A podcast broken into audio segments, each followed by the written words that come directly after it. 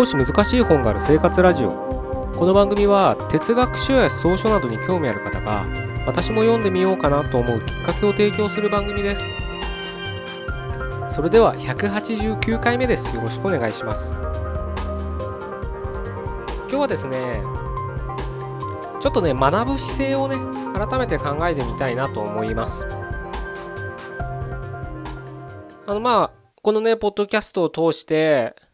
まあ新しいことを経験したり新しい本を読んだりえー、まあ、新しい、うん、遊びをしたり新しい人とお話をしたりとかね、まあ、いろんなことを僕は、えー、手を変え品を変えねお伝えしてるかと思うんですけど、まあ、全てねそれをひっくるめて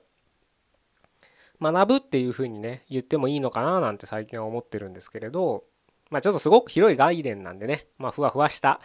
感じに受け止められてしまうのはしょうがないんですけどで結構ねあのまあ本を読む人が最近少なくなったとはいえまあビジネス書とかね、うん、出せばやっぱり多少はね 売れてたりまあ電車見てても、まあ、本読んでる人少なからずいるじゃないですか。まあ、自己啓発本とかね読んでる人とか多いななんて思って電車乗った時とか見てるんですけどまあそれも一種の勉強ですよね。でやっぱりね、うん、何かを新しい知識をね学ぶって仕入れるっていうのはやっぱそれなりに新しい世界が見えて楽しいって経験があるから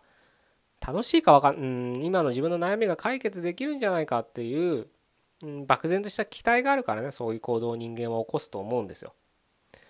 アリストテレスなんかが言ってますよね人間の行動は全てね幸福にね直結する幸福を目指しているみたいにふうに言われると思うのでまあそう考えたらやっぱ自分が不幸になるために何か行動を起こす人間っていうのはいないわけですよ。もちろんなんか傍から見てこの人間違ってるなみたいなことをしてる人でもうん例えば犯罪を犯す人とかは明らかにやっぱおかしいそれは全然幸福の道ではないけど当の本人ではやっぱりそれが今の自分のうん、幸福って言葉はちょっと使いたくないですけど良き道だと勘違いしてるからそういう行動をとるわけですよね。なので、うんまあ、そういったね間違いはあるけどあるけれどやっぱり僕らは何かを行動を起こすイコールそれは自分の幸福への道を目指してるっていうふうに言い換えてもいいかと思うんですけどその中でね、うん、この学ぶっていうのを考えた時に一つねあの肝に銘じといた方がいいんじゃないかなと思うのが、まあ、さっきも言いましたけど学ぶのは所詮知識なんですよ。逆を言えば教えられるのも知識しかないんですよ教えられることっていうのは。それはねまあ僕がうん偉そうに言えた義理じゃないんですけど 誰かにね何かを伝えたい時とかってやっぱり知識でしかないんですよね。もっと言えばねみんなね何が欲しいのかっていうと知恵が欲しいんですよだから勉強するんです。でもその知恵っていうのは教えられて育むものじゃない育む。教えられて手に入れられる入れるものじゃないんです。よくまあ一度や二度は聞いたことあるかもしれないですけど知識は教えられるけど知恵は教えられない。まあ多分仏教とか東洋思想とかねそういうまあ、西洋でも言われてるとは思いますけれど東洋とかなんかそういった本とかうん、まあ、小説とかでもそういったねうんことって出てくるんじゃないかな。なんだろ今パッと思い浮かばないけど、まあ、ヘッセのねシッダルタとかは多分しかそんな場面があったかと思うんですけれど。そうなんですよね結局。あのなんだろうな。えー、っと。ヨハネとかいるじゃないですかああいう。あのこれそれは西,、うん、西洋の人たちですけどね。それも最後のねどういう人だったかっていくともう頭もボケボケで寝たきりだけど彼らはただ単に互いを愛しなさいだけを言い続けてるわけですよ。逆にもうそれだけなんですよね彼らが伝えたいこと。それしか伝えられない。でもその姿にやっぱりみんな何か言葉にならない、感動。感銘を受けるわけですよね。そこにやっぱりね僕らはもうちょっと着目した方がいいんじゃないかなと。ああいうすごい人たちあのねすごいって多分ね僕も会ったことないぐらい多分ね同じ空間にいても同じ空間にいないと思えるような人たちだと思うんですそういう人たちって。同じ時間軸、まあ、時間とか概念もないのかもしれないですけどねまあ本とか読んでるとねまあでもそういったねすごい人たちがだから言ってみちゃ僕らよりボキャブラリーもねそれ語彙量も多分ね倍とかじゃないはずです桁が違うぐらいの10倍20倍ぐらいの語彙量もあって理解力もあって本当に人類の英知と言われるような本当に頭のいい人たちばっかですよ。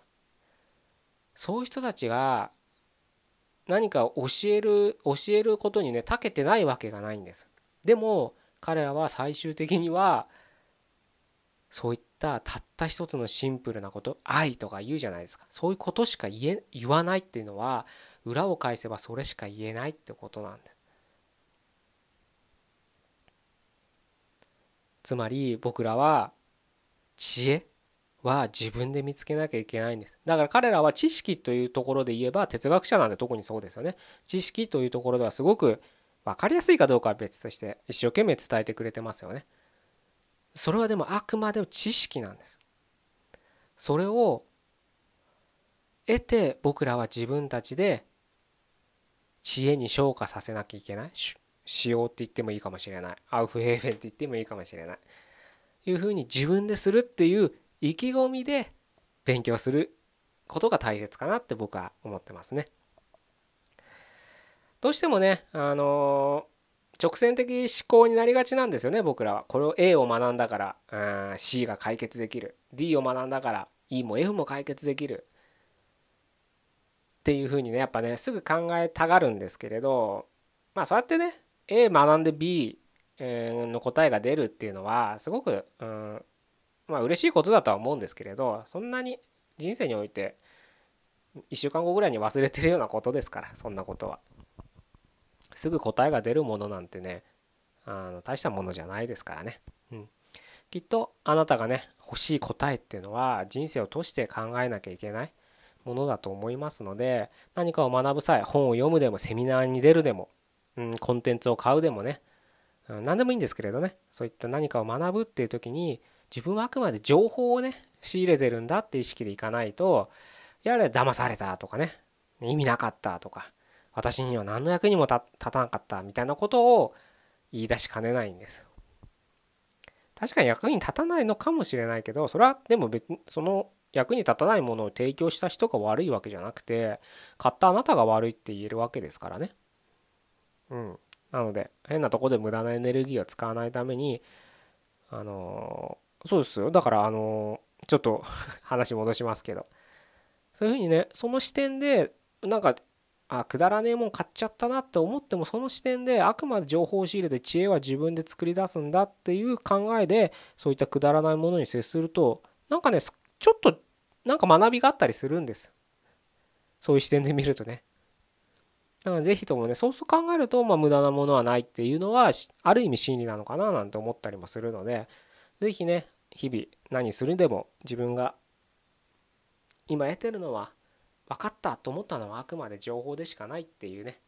風に、え、捉えていただければ少し学習スピードも学習の質も深さも幅も広がっていく広がっていったり深く突き進んでいったりね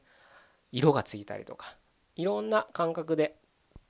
自分なりにえ、取り入れられるんじゃないかなというふうに思いましたので今日はこういう話をお伝えさせていただきました。